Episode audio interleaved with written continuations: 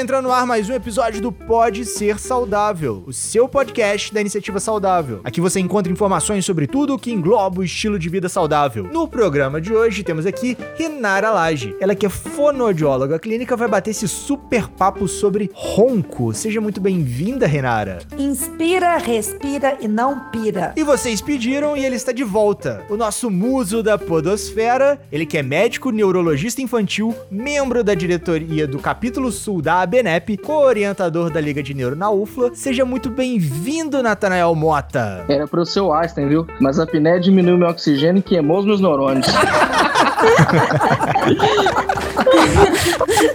Novamente de novo, a minha musa da podosfera, idealizadora da iniciativa saudável e endocrinologista. Seja muito bem-vinda, doutora Fernanda Castro. Você sabia que o ronco não tem nada de saudável? Eu sou o Felipe do Carmo, aumente o som porque tem muito conteúdo novo chegando para te mostrar que você pode ser saudável.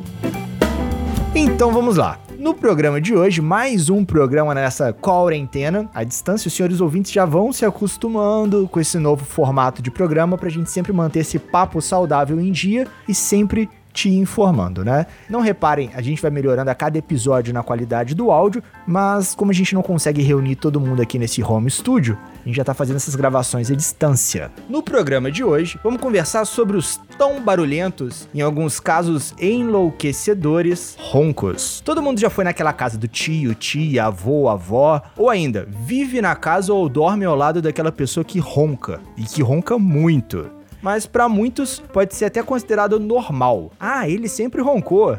Mas quais serão os perigos e as preocupações escondidas atrás desse som? Rinara, o que é ronco? Quais são as causas do ronco? O que leva as pessoas a fazerem esse som enlouquecedor no meio da madrugada, de tarde, de manhã? Então, a gente tem algumas causas, né? Entre elas pode ser a questão da obesidade, porque é o aumento de gordura nessa região, algum problema respiratório mesmo, flacidez. Isso aí é que eu tô falando das causas que a gente, como fono, consegue ajudar no tratamento. Entendi. E a gente poderia complementar assim: o fenômeno ronco, propriamente dito, ele ocorre pela vibração que o ar que é exalado dos pulmões, o ar que sai dos pulmões, faz ao vibrar pelo tecido mole, principalmente da região do palato, que é essa região de trás da garganta. Então, quando eu faço a expiração, eu tenho um, um, uma, um desabamento, vamos dizer assim, dessa, dessa minha musculatura posterior, e essa vibração produz o ruído ronco. Algumas vezes ele pode estar associado a outros problemas, como por exemplo a gente vê a apneia do sono e dentre outros que a gente vai conversar aqui mas em linhas gerais ele é um fenômeno que acontece quando acontece na fase de relaxamento durante o sono, o relaxamento da musculatura e o ar ao ser exalado dos pulmões, ele faz esse movimento vibratório. Exatamente. Essa vibração que o ronco produz, que pode ser por uma flacidez, pode ser por envelhecimento, pela obesidade, ela vai acentuando. Se não trabalha a musculatura, aí ele pode evoluir sim para uma apneia. Entendi. O ronco, ele seria a trepidação, esse sininho que a gente tem na boca? É ele que faz esse barulho? Ele vibra a mucosa toda. Ele vibra palato mole, que é o céu da boca, essa parte mole, né? Toda a parte laringe, toda a mucosa, ele vibra quando vem o ronco. A pele dentro do pescoço. Isso. Mas o ronco, ele chega a ser inofensivo para as pessoas ou ele, todo ronco é ofensivo? Não, depende. O ronco não necess... o ronco na verdade é um sintoma. Ele pode ser indício de uma questão mais grave, como o quadro da apneia do sono. Toda pessoa que tem apneia ronca, mas nem toda pessoa que ronca tem apneia do sono. Porque eu tava até pesquisando aqui, parece que tem crianças que roncam, né? Sim. Não necessariamente são crianças obesas. Não necessariamente. Né? Tanto que até o tratamento na infância acaba sendo um pouco diferente da idade adulta, por conta que tem até a questão de anatomia da face, né? Mas no caso do adulto, a obesidade acaba sendo preponderante. Na criança também. A criança obesa ela pode ter um fator maior para roncar, semelhante, vamos dizer assim, no quadro de apneia igual a do adulto. Mas é, a criança em geral vão ser fatores anatômicos. Uma das coisas que eu pergunto nas minhas avaliações é se a criança ronca. Aí a mãe fala que não. E aí eu pergunto assim: ela tem rinite, sinusite, tem alguma coisa no nariz? Ah, ela tem. Ela tem rinite alérgica, ela tem sinusite, ela tem isso. Eu falo, então pode observar que provavelmente ela tá roncando. Por quê? Tem obstrução da parte do nariz. E aí vai respirar como? Com a boca aberta. Automaticamente a musculatura vai ficar mais flácida, né? Solta. E aí vem essas vibrações. Quanto mais isso acontece, mais flácido fica. Então vai roncar. Em crianças pode ser uma causa anatômica, igual o Nathanael falou, principalmente de palato. O céu da boca, quando ele é muito afundado, pode ter muita influência em criança, a chupeta, o dedo e a mamadeira. Porque faz uma abertura da arcada e aí acentua a respiração pela boca, né? A respiração oral e pode piorar o ronco mesmo. Então, as crianças, quando roncam, procuram o otorrino, procuram uma avaliação, porque provavelmente ela tem alguma questão nasal aí. O que que pode agravar o ronco, assim, na visão de vocês? Piorar esse ronco de uma pessoa que já ronca. O que que pode piorar? Uma pessoa que já ronca, assim, a própria questão idade, à medida que o indivíduo vai envelhecendo, os tecidos tendem a se tornar mais flácidos, então assim, o palato tende a desabar com mais facilidade. Isso também é fator de risco para a apneia do sono, que nós vamos conversar daqui a pouco. A obesidade, porque você imagina, aqui em volta do pescoço começa a acumular gordura. O indivíduo que é obeso, ele não é obeso só na barriga, ele tem gordura entranhada pelos tecidos ao longo do corpo como um todo. Então a gordura no pescoço também facilita com que o tecido em volta do palato, nessa pele no pescoço, como você disse, feche mais facilmente, produza mais ronco e, consequentemente, mais sintomas. Tem alguns outros pontos também que dizem ser um pouco controverso para isso, que o fumo, né, o tabagismo, ele também pode piorar o ronco né? E outros, igual que a Renata falou, por exemplo, se eu tenho episódios repetidos de congestão nasal, seja qual for a causa. Tem a história também, vamos supor, se a, se a pessoa tem predisposição familiar, né? A família de roncadores. Eu, por exemplo, que sou portador de apneia do sono, por exemplo, meu pai roncava, os meus tios roncavam, o cachorro da minha casa ronca. então é a bactéria do seu intestino que faz roncar. A bactéria do meu intestino também ronca, eu já vi ela roncando. então, ela faz o roncado, todo mundo ronca.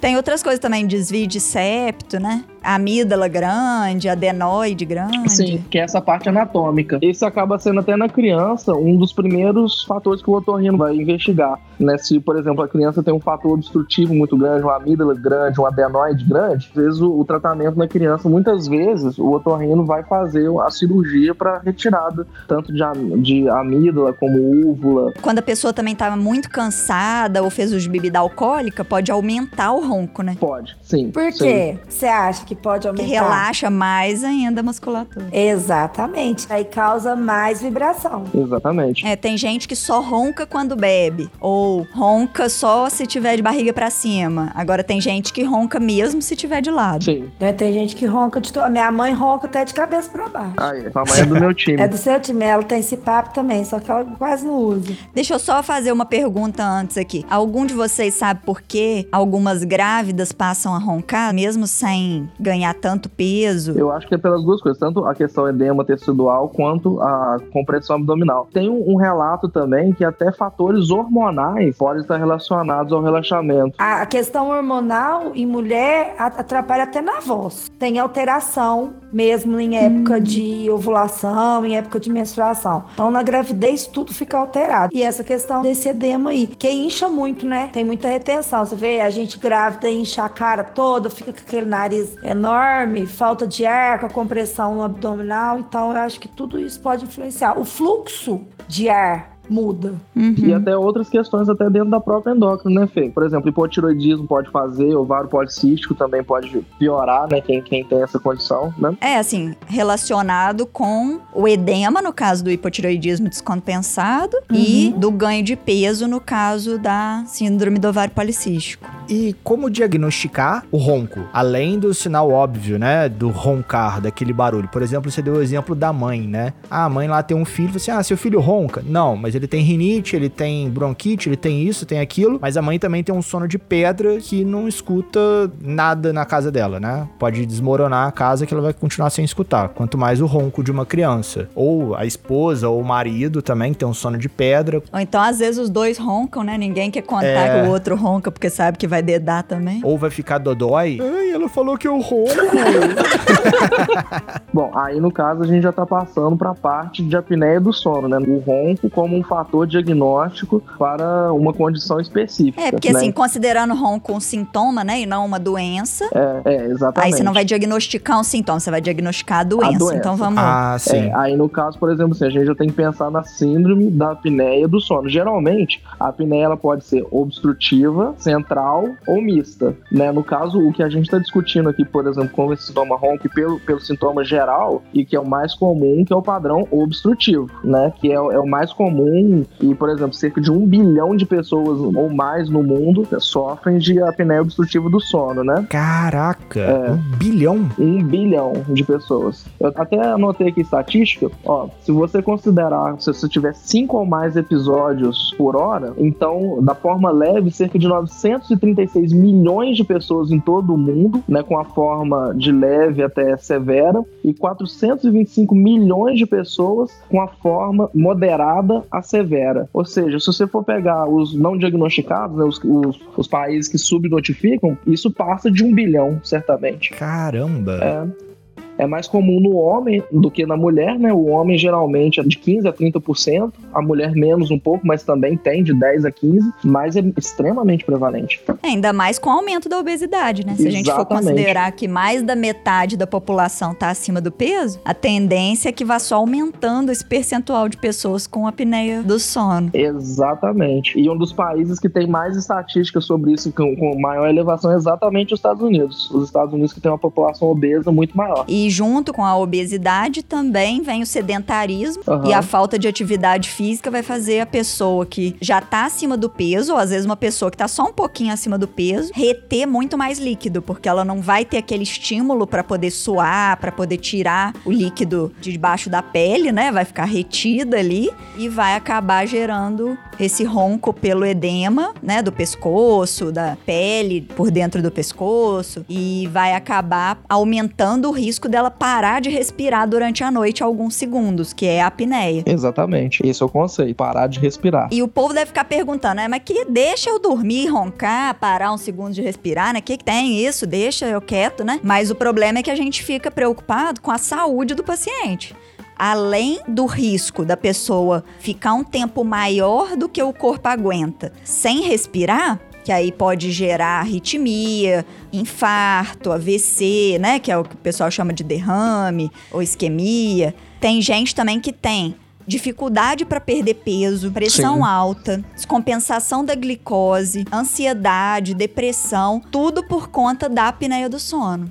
Exatamente. Sonolência durante o dia. E no caso da criança, até dificuldade escolar. Eu falo muito isso com as mães, que é comprovada essa questão da criança que tem obstrução, que respira pela boca, que ronca, da questão escolar. Aí eu pergunto pra mãe assim: quando seu nariz tá entupido, você dorme como? De boca aberta. Falei, pois é, aí você ronca? Ronco. E como que você acorda no outro dia? Aí a mãe fala assim: nó, morta, cansada, minha cabeça não serve pra nada, meu corpo tá cansado. Falei, pois é, o seu filho dorme e acorda assim todos os dias. Você acha que ele vai render igual na escola? Aí elas param, ficam pensando assim. Isso é assim pra gente também, né? É o que você falou, interfere nas atividades diárias. É, até uma forma da gente diagnosticar a apneia do sono pode ser essa queixa, né, de acordar cansado, de sentir que dormiu e não descansou, porque às vezes a pessoa mora sozinha ou todo mundo na casa tem vergonha de falar que ela ronca, às vezes as outras pessoas têm um sono muito pesado e não percebem, ou começou a roncar há pouco tempo e não vai te falar que ronca, ou às vezes mesmo você perguntando, vai falar que não, mas fala que acorda cansado. Sim. Então isso pode ser uma forma da gente ter uma luzinha ali, né, uma estrelinha que vai fazer a gente investigar a apneia do sono Sim. através da polissonografia, que é o exame principal, não é, Natanael? Exatamente, é o principal exame para essa avaliação, né? É o exame que vai indicar quantas vezes durante a noite o indivíduo fez essa parada de, de respirar, quantas vezes, inclusive, por hora, que é o que determina a gravidade, né? Então, se o indivíduo indivíduo, por exemplo, ele para muito de respirar mais do que 30 vezes por hora, a gente fala que ele tem um quadro grave. Se vai mais ou menos de 15 a 30, é moderado. De 5 a 14 por hora, é um caso mais leve. Então, a polissonografia é o exame que é essencial de ser feito. E outros também que precisam ser feitos, principalmente pelo otorrino, que é para investigação de anatomia, é às vezes um exame de imagem para ver se tem algum fator ali obstruindo mesmo, se você tem o que o pessoal chama de carne esponjosa, né? Vamos dizer assim no popular, que também podem fazer um fator obstrutivo importante, que aí vai indicar cirúrgico, ou até um, um outro exame que o otorrino também pode fazer, que é uma avaliação por fibronaso, que é um como se fosse um mini caninho, vamos dizer assim, que ele coloca pelo nariz para estudar a anatomia nasal pelo lado de dentro, né? E aí conseguir determinar o quão obstruído tá essa via, né? Também se a pessoa tem a mandíbula, que é essa parte de baixo aqui do queixo muito para trás, que também pode tampar a via aérea, ou muito para frente, e aí que possa também ser o, o ponto para cirurgia, se for o caso. E uma coisa interessante, coincidentemente, igual fazendo um link com o que a Fê estava falando agora há pouco, em termos de, da pessoa não aceitar, ah, eu ronco, deixa por aí, coincidiu um caso muito interessante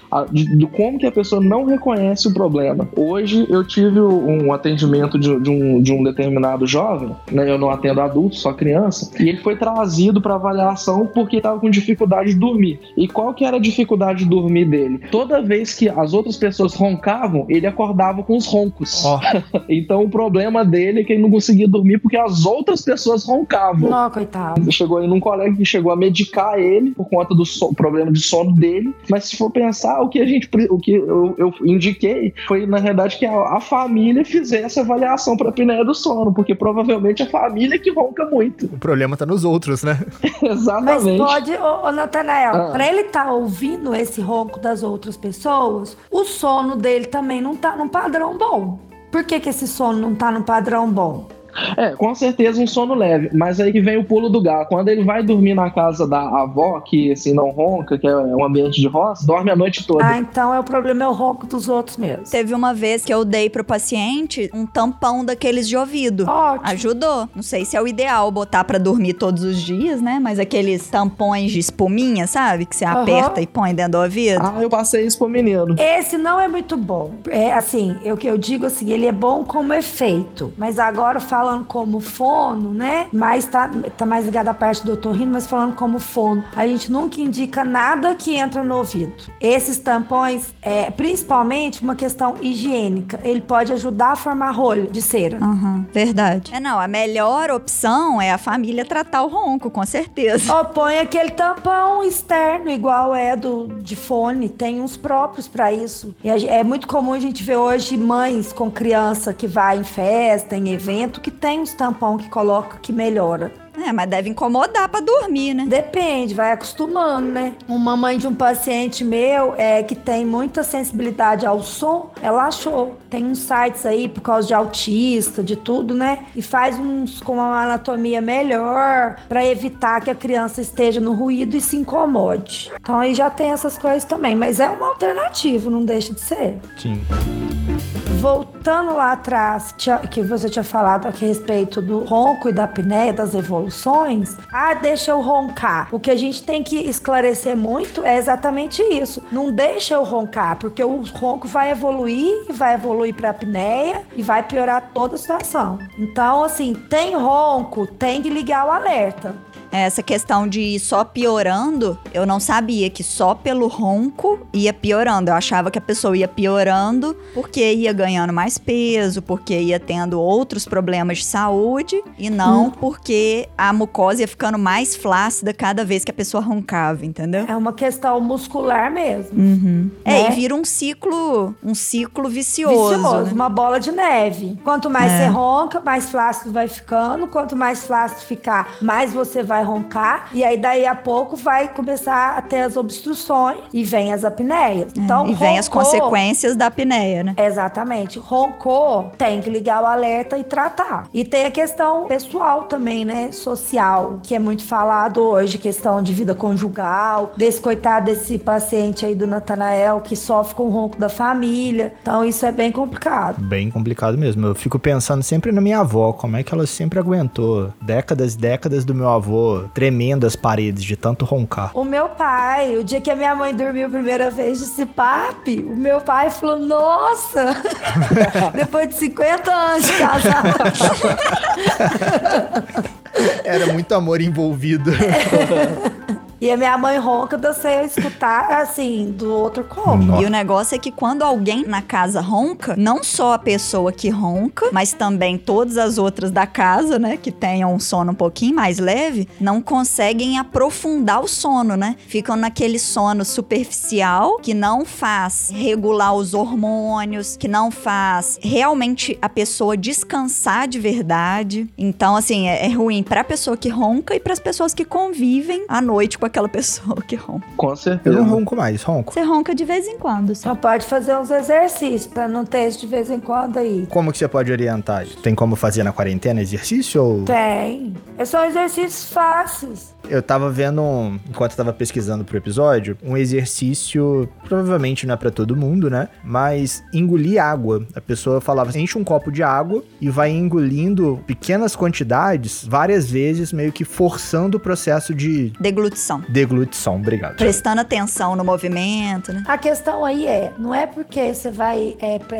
engolir, é porque quando você engole, você trabalha muito essa parte dessa musculatura. A musculatura que fica flácida no ronco, que geralmente é o palato, né? É a tonsila, essa parte toda. Quando você engole, você movimenta tudo. Então, quanto mais Seria a você parte do engolir, pescoço ali, né? É, quanto mais você vai engolindo essa água, mais você vai fazendo essa movimentação. Quando você engole, você eleva, levanta a laringe, que é essa parte do pescoço. Tem um grupo muscular muito grande que trabalha ali. Então, toda vez que você engole, tem esse esforço. Então, é exercício, né? A questão bem fisiológica, de fisiologia do exercício mesmo. Então, você vai trabalhar o músculo e você vai fortalecer esse músculo com esse trabalho. Então, assim, quando a gente vai falar em tratamento, eu não vou ficar mandando meu paciente ficar tomando água toda hora. Isso ele já tem que fazer para a questão de hidratação. Tem alguns exercícios, assim, que são, que a gente chama de exercícios universais. Universal da voz, universal de motricidade oral. Então, tem alguns exercícios que a gente pode fazer na hora que você vai escovar o dente. Fazer uma pressão de cima para baixo na língua. Quando você vai escovar a língua, a gente já faz. Aumenta um pouco essa pressão e faz uma pressão contrária. Você tenta levantar a língua e a escova abaixa a sua língua. Do mesmo jeito, puxar as bochechas,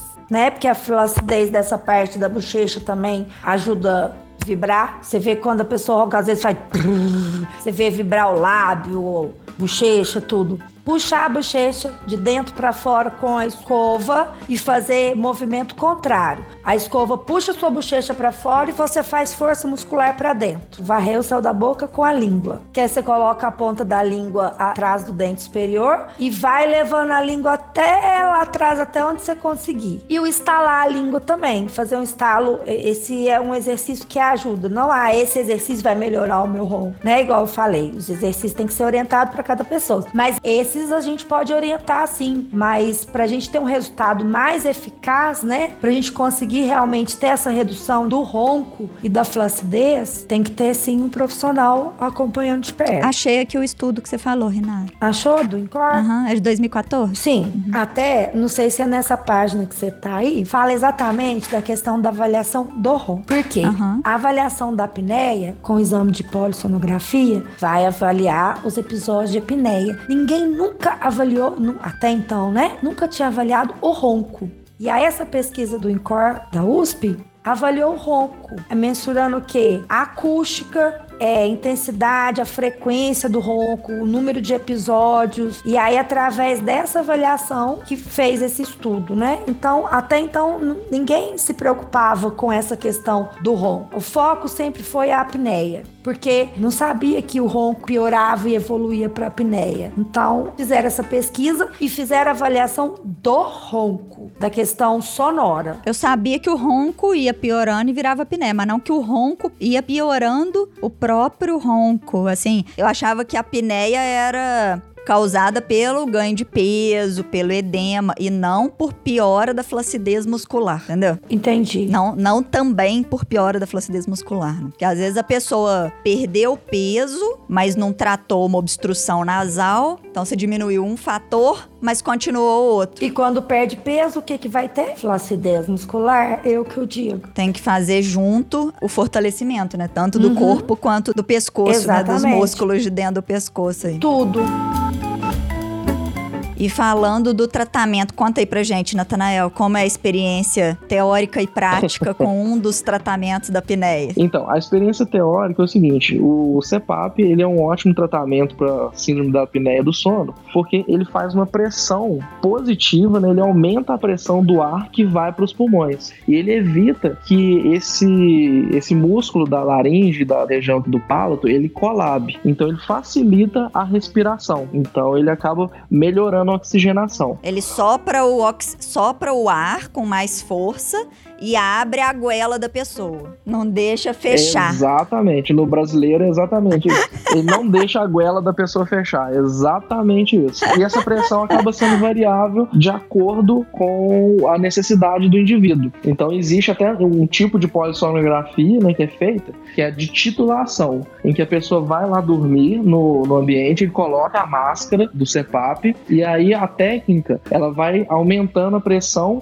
até ver com qual pressão que a pessoa respira melhor. E acaba que, de acordo com essa clínica toda que a gente viu, o indivíduo ele pode ter a pressão variável de acordo com a vida dele. No meu caso, por exemplo, agora pegando da minha experiência prática com isso, eu já uso o CPAP desde 2014, né? Como que foi a, a minha experiência com a apneia do sono? Já desde quando eu comecei a, a namorar, as minhas namoradas já sempre reclamavam de dormir junto porque acabava tendo desconforto, não dormia direito, às vezes até situações desconfortáveis em que a cunhada, por exemplo, virava e falava assim: Nossa, eu não consegui dormir direito porque ligaram o motor aqui do lado, não consegui dormir. O motor era eu, no caso. Isso aí é muito desconfortável do ponto de vista social. E aí, um grande motivador também foi entrar na residência de neuro. Né? Eu entrei na residência de neurologia infantil e eu observei o seguinte: quando eu começava o semestre, eu tinha um bom desempenho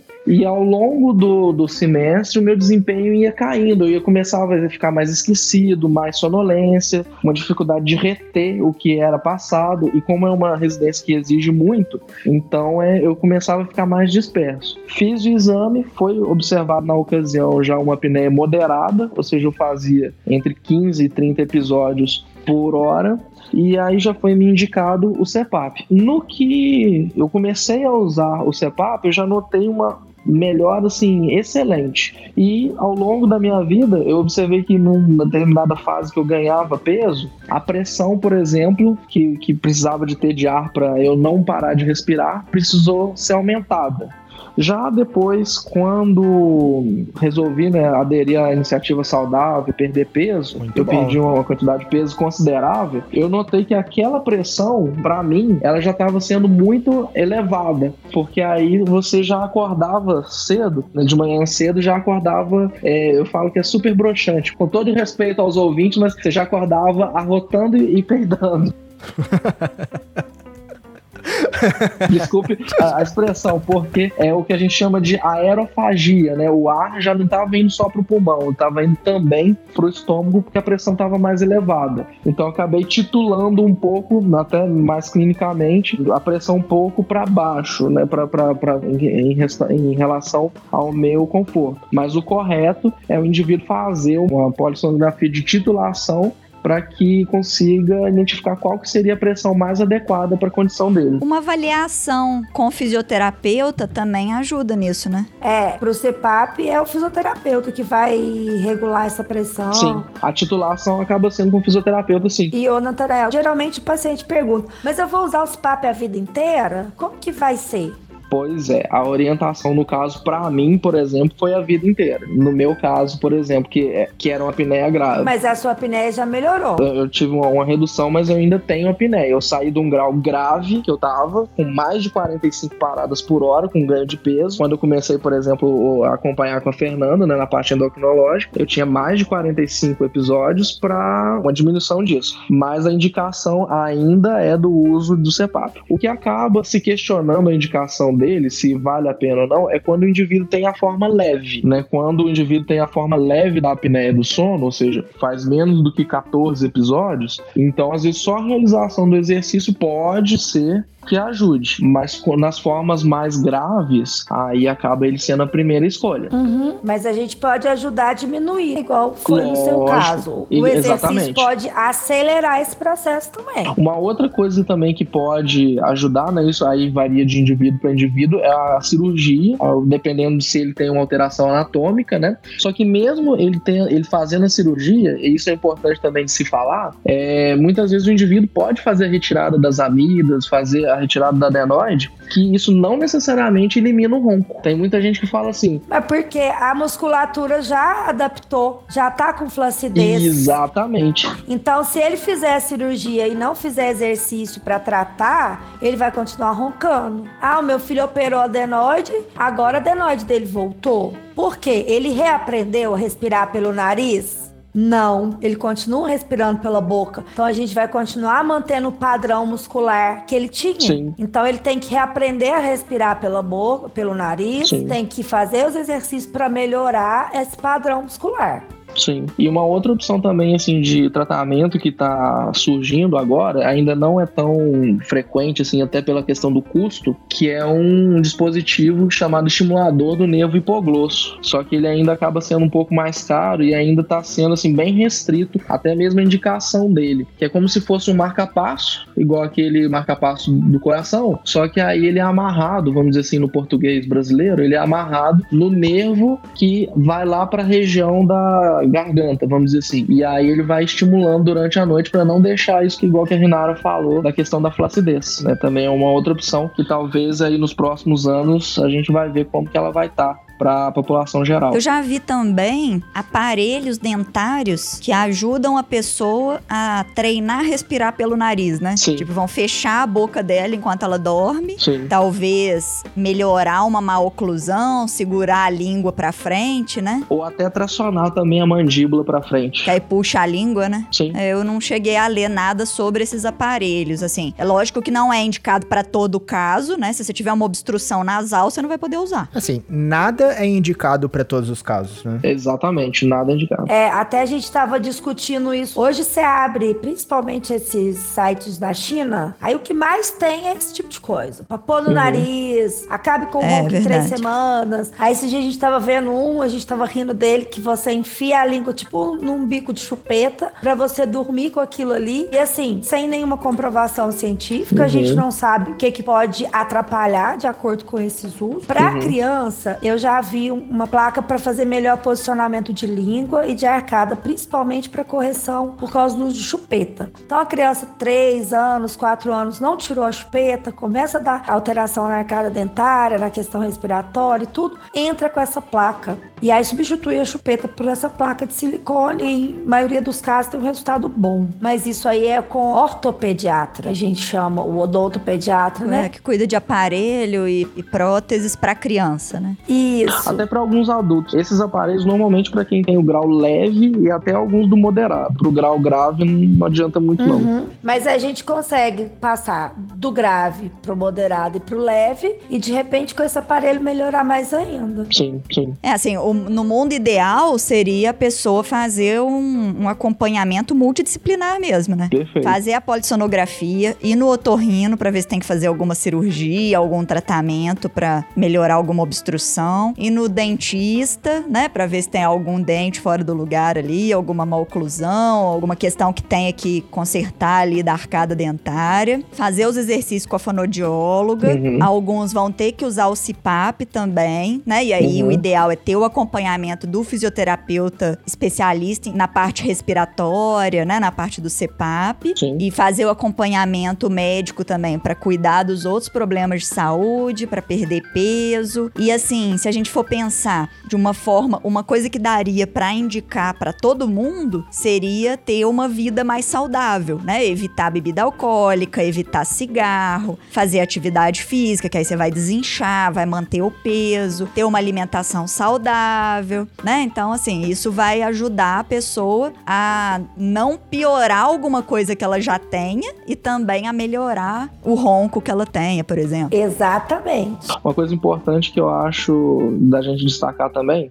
e que vale nesse ponto igual que você falou, Fê, é, por exemplo, dentro dessas questões do comportamento, uma coisa que é muito comum é evitar medicações. Porque o que acontece? Muitas vezes a pessoa tem problema de sono e aí às vezes ela vai começar a tratar como se fosse uma insônia. Então, às vezes, ela, ela às vezes, da forma como ela vai falar, vai falar assim: ah, eu tenho dificuldade para dormir. Então, às vezes, ela vai tomar, por exemplo, um benzodiazepínico, ou que é um diazepam da vida, um bromazepam, etc. E às vezes a questão dela é uma apneia do sono, porque o medicamento ele faz, ele piora o relaxamento. E aí, quando ela foi fazer o exame, aí que viu que era síndrome da apneia do sono. É, mas, por exemplo, Natanael, me corri se eu estiver errada, mas os indutores do sono tipo Zolpidem, esses assim, vão ser menos piores do que os benzodiazepínicos, né? É, menos piores, exatamente. uma medicação natural, por exemplo, um passiflora, alguma coisa assim, vai ajudar a pessoa a relaxar, mas não vai relaxar a musculatura diretamente. Exatamente. Mesmo assim, mesmo até alguns antidepressivos podem, pelo menos em teoria, piorar os sintomas. Normalmente, assim, se a pessoa tá tendo dificuldade por insônia, é importante agora para os colegas médicos também identificarem se o indivíduo tá tendo tendo um fator de insônia, às vezes para ansiedade, que essas medicações são excelentes, né, no sentido de uma ansiedade ou uma coisa mais nesse nível, de se o indivíduo está tendo sintomas de apneia do sono, que aí a condução acaba diferindo um pouco. É uma coisa que eu sempre pergunto para os meus pacientes é se ronca. Mas assim, igual, igual eu falei, né, tem gente que fala que não ronca, aí quando vai com acompanhante, ou então quando resolve perguntar em casa, né, às vezes nunca tinha perguntado em casa se roncava. Aí na consulta seguinte vira e fala, eu ronco, viu? Ou tá num estágio tão superior que ele roncava, né? Agora ele já estremece a terra. E assim, acho que o importante é a gente frisar o perigo disso, né? Que não é só incomodar a casa inteira, acordar cansado, mas o risco de ter uma isquemia e de piora cada vez mais, né? De evolução, né? Na minha prática pessoal, igual a minha mãe hoje está fazendo uso de CPAP, então depois do uso do CPAP, até a questão da memória dela ajudou muito. Então foi uma alternativa para auxiliar no tratamento do próprio Alzheimer o uso do CPAP ajudou muito essa questão é, de memória. O dia que ela não dorme com o CPAP, no outro dia ela tá bem com mais comprometimento, mais aérea. E o dia que ela dorme CPAP, ela acorda melhor. É, acho que isso vai ser para todas as pessoas, né mesmo? E o dia que você dorme melhor, você, você rende mais, você consegue prestar atenção nas coisas. É, porque lá em casa teve um problema porque o meu pai falou assim, ela não tô usando o CPAP porque ela parou de roncar. Ela parou de roncar, mas ela não parou de ter apneia, né? Diminuiu o ronco, ele também pode não estar tá percebendo. Mas aí foi, até o médico falou, o Zé Júlio falou, falou, não, mas ela tem que usar pra gente ajudar a segurar essa memória dela o máximo possível, que quanto mais oxigenar esse cérebro, a gente consegue controlar melhor. O que, que você me fala, Natanael? Você até me lembrou um amigo agora, eu tenho um grande amigo da residência, quando ele usou uma expressão para mim que eu, que eu achei muito engraçada na ocasião. Ele falou o seguinte, poxa, Natanael, era para você seu Einstein, mas você queimou seu cérebro de tanta piné, de tanta falta de oxigênio, tanta piné. Você é o melhor. Poxa. Sacanagem.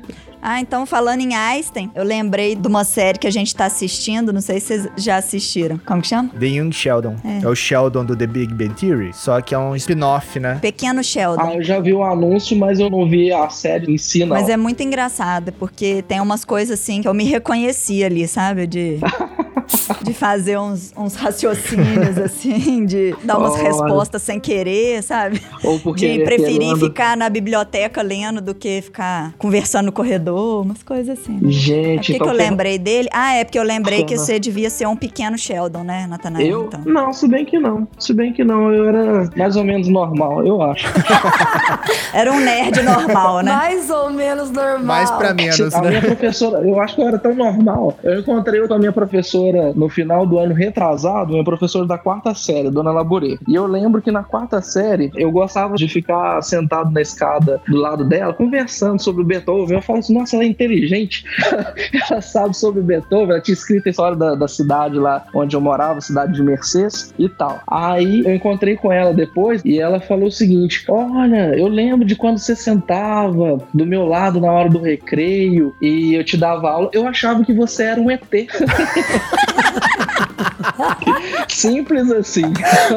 Será porque você acha que era normal? Eu sou normal. Aham. No outro episódio você falou que não era, né? Pois eu é. não sou normal. Não, pra Eu você não ter sou noção, não, eu sou tão um pouco. normal, eu sou tão normal Ah. que eu tô fazendo esse podcast aqui de casa. Eu comprei um suporte pra pedalar a bicicleta de casa. Aí eu tô desligando o microfone aqui quando eu não tô falando, porque eu tô no, no intervalo tô pedalando ao mesmo tempo que eu tô fazendo podcast.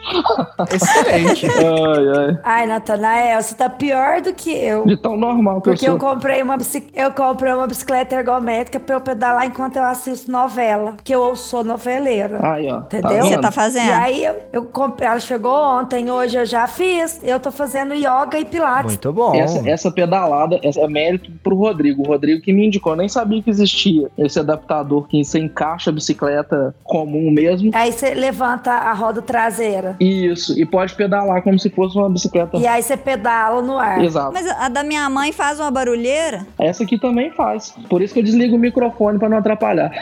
Essa questão da ansiedade e tudo, do meu TDA, eu tenho notado uma melhora muito grande depois da yoga. Eu tenho praticado muito exercício respiratório e eu tenho usado, eu comecei a usar com alguns pacientes, alguns exercícios, principalmente com os adultos. É alguns exercícios da yoga para a parte respiratória para melhorar esse fluxo. E as respirações têm me feito melhorar muito a ansiedade. Muito. A gente até gravou um, um podcast sobre yoga e meditação. Depois vocês escutam. Eu ouvi.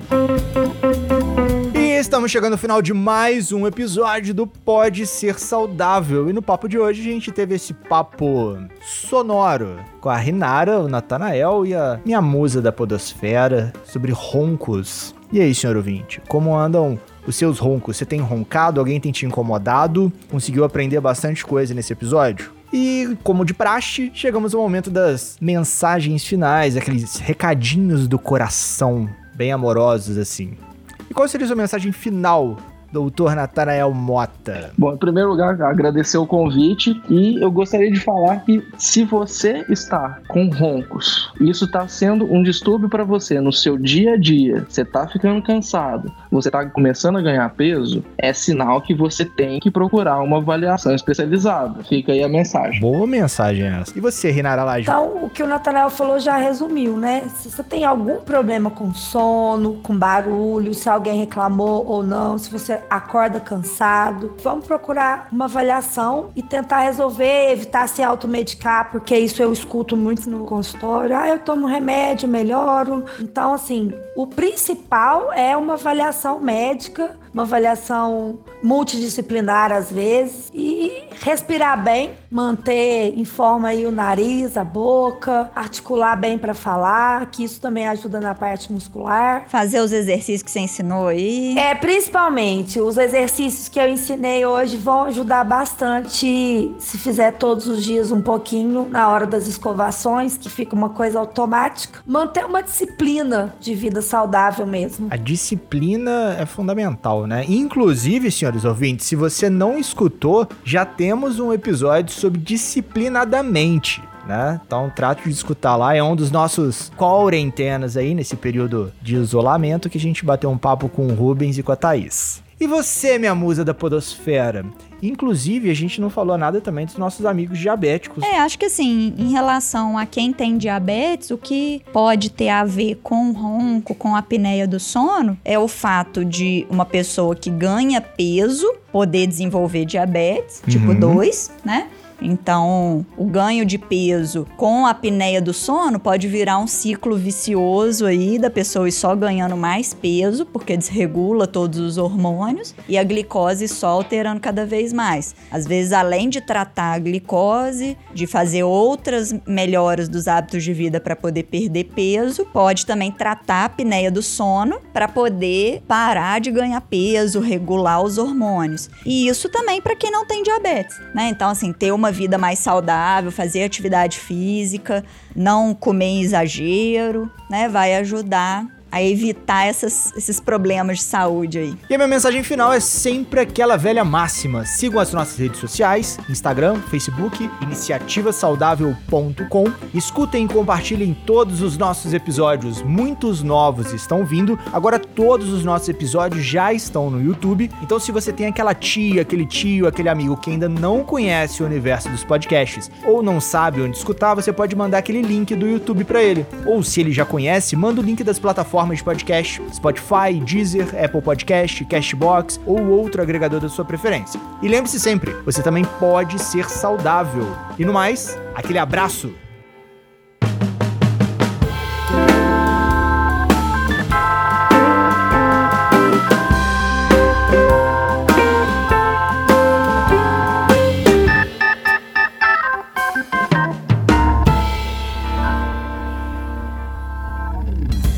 Esse episódio foi editado por Estúdio Casa, o lar do seu podcast.